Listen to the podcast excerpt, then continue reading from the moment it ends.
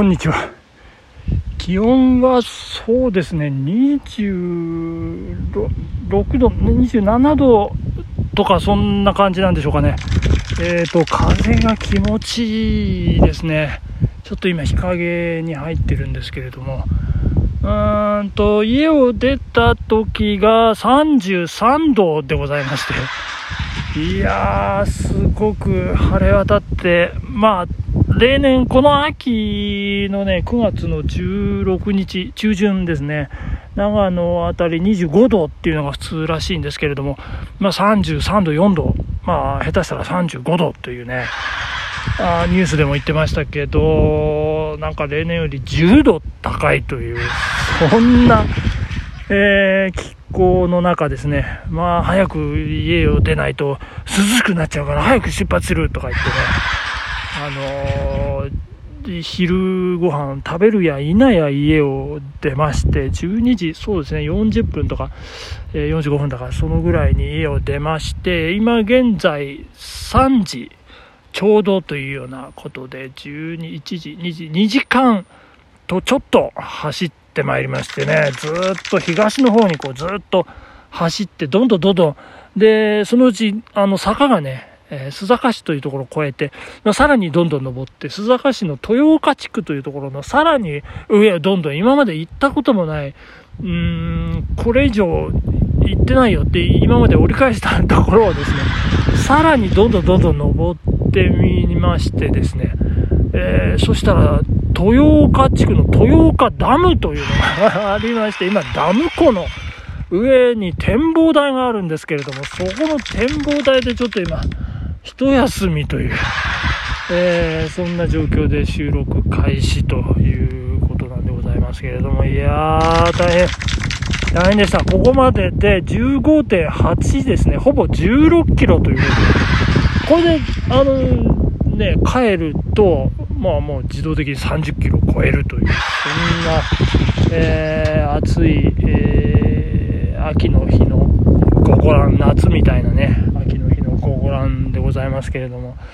いやー、大変でした。もうどんどんどんどんね、坂が急になって、もう、舗装のアスファルトがね、時折砂利道になったりなんかしましてね。で、採石場がね、今ものすごく綺麗に見えてるんですけど、これも後で、まあ今撮ろうか。今写真撮っときましょうね。すっごく綺麗ですね。これ、よいしょ。あ、あ、2枚、2枚も撮っちゃいましたね。あの、大丈夫でしょうか。えー、まあそんなとこで風がね、心地いいです。あの、とっても気持ちいい。えー、そんな中ですね、お便りを紹介させていただきたいと思います。たけちゃんさん。いつもありがとうございます。えー、これ昨日の配信に対するリアクションですね、私のね、えー、たけちゃんさんのお便りでございます。時間の関係もあってか、今回、初めてランク外の発表がなかったのが良かったです。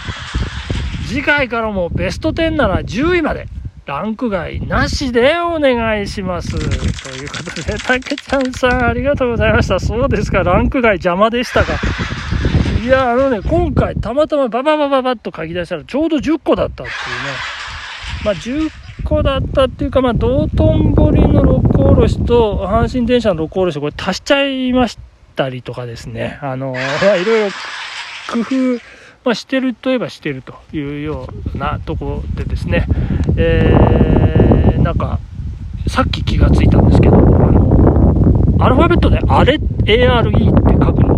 は、あれ、マジでタイガースの今シーズンのスローガンなんだそうですね。なんか、岡田監督の奥さんの発案で、なんか、A なんちゃら、R1 なんちゃら、A エンタイヤなんちゃらっていう、何にも言えてないんですけど、そういう英語のなんかスローガンがね、あるみたいで、あれって、たまたまあれっていうね、いや、とってもなんかそういうものが重なって、まあ良かったですね、タイガースということで、たけちゃんさんお便りありがとうございました。えー、そしてですね、今日はどんな話題でいくかと言いますとですね、えー、あ、その前にですね、あの、昨日の悪い人さんの悪いラジオ面白かったですね。ありがとうございました。また金曜日楽しみですけどね、えー、金曜日と言わず、え、気が向いたら、またいつでもね、配信していただきたいと思いますけども、いただきたいかと思いますけどね。え、そんな感じで、え、そして、あ、そうそう、HYH さんの、まだ聞いてないですよ、私。ちょっとしか、ちょっとしかね。えー、またちゃんと聞こうかと思いますけれども、えー、そして今日はですね、えー、と、これは週刊現代の記事ですね、見開きでドドーンと展開して見開き2回、つまり4ページっていう、あの、えー、週刊現代の記事ですね。朝ドラ、らんまんで、完全に主役を食った浜辺美波が眩しすぎてというところですごいですね、これが。えー、キャッチからいきますよ、キャッチ。まさに昭和の、あ、昭和じゃない。令和のシンデレラ。朝ドラでは長屋で見せる凛とした振る舞いでお茶の間を魅了した石川県出身の23歳一躍国民的ヒロインとして大輪の花を咲かせた女優の知られざる魅力に迫るということでございますけれども。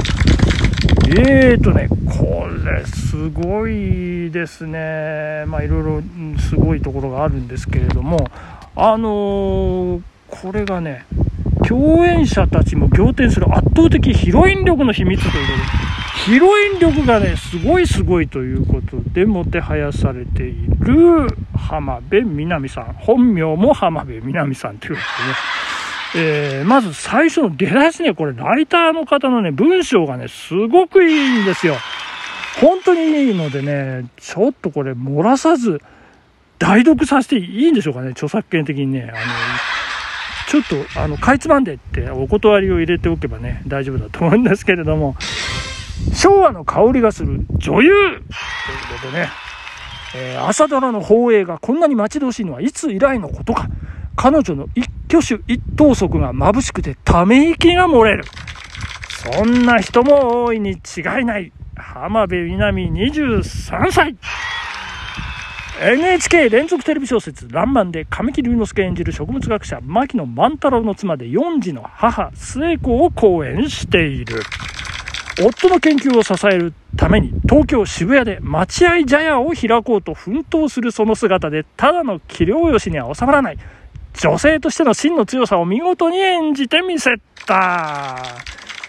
舞台となる明治中期の渋谷は茶畑がある田舎であぶれ者の吐きだめと言われた農村地帯。そこで待合茶屋山桃を開こうと、末子は町の住人を食事会に呼び、一石ぶった。妄想の話と前置きした上で、この渋谷が東京で一番賑やかな街になると、よどみなく工場を述べる姿は息を飲むほどまばゆいということで、えー、すごい。と同時に、植物学者である夫譲りの観察眼で渋谷の街の未来を見通す語ら口はそれが商いとしても十分に成立するだけの説得力も持っているということでねすごいですね。プレゼンだったですね。まさにね。えー、あの工房の湯の主人のね佐藤さん、えー、井上純ちゃんが演じていらっしゃいましたけどね。まあその場面、えー、ありありと浮かんでまいりますね。街の人々が皆彼女を応援したくなるのも当然だったと、このライターさん締めてますね。そして、この日、かっこ9月8日の放送は、番組最高だな19.2%の世帯視聴率をマーク本当ですかね、これね。いや、すごいです。一時期低迷していた合奏子が物語の中心に躍り出て以降、視聴率はうなぎ登りだということでね、えー、主役の神木隆之介を完全に食った演技に、えー、お茶の間が喝采を送っているということでございましてね、すごいですね。えー、まあ、おじさんとも楽しく飲める、こう、飾らない、えー、姿というのも、普段の生活から垣間見えるということで、えっ、と、映画アルキメデスの対戦だったり、これ私もラジオで言いました、新仮面ライダー、あ、ラジオで言ってないかな？え仮面ライダーで、江本佑さんとね、共演しているということでね、いやー、すごいです。いろいろ出てます。アルキメデスの対戦は、えー、菅田将暉さんですね。それから鶴瓶さん。笑福亭鶴瓶さんですね。連想ゲームをして、えー、浜辺さんは非常にポエティックな言葉をつなぐと。まあ、本の好きな人だなという印象を語った、これ語ったのは江本佑さんでしょうかね。えー、そして17年、2017年には、初主演映画、君の水蔵を食べたいが大ヒットという、これで、えー、押しも押されません若手女優筆頭格となりましたということでね。えー、そして、アニメ、天気の子で共演した、えー、神木隆之介君から彼女を紹介されて、あ、声優の桜彩音さんですね。彼女が、えー、浜辺美波さんの親友ということでね、えー、最初からお互いに呼び名を決めましょうと。あーちゃん、みーちゃん。というね、そんな呼び名。えー、で、最近それすら面倒になって、あーとみーという呼び合っていると。いう、そんな形ですね。えーと、神木隆之介君はですね、映画、詩人層の殺人で、浜辺美波さんと共演してると。それが最初のようですね。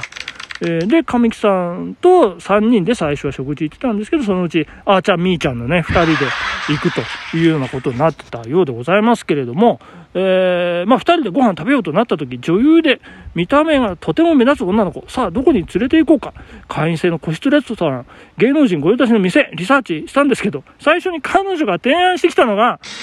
鳥貴族だったというね。いやー、鳥貴族で検索しても個室がありませんということで、どうしようかと。まあ、とりあえず行こうということになったんですけど、結局満室で入れませんでしたと。いうようなことなんですけれども、これね、週刊現代の記事はですね、最後、えー、ゴジラ10、あ、10じゃない、1、1.0ですね、えー、公開が控えている。これも神木隆之介君とのね、コンビということで、令和の山口百恵さんと三浦友和さんと、いうということ、あ、ここまでですね。さよなら、バイバイ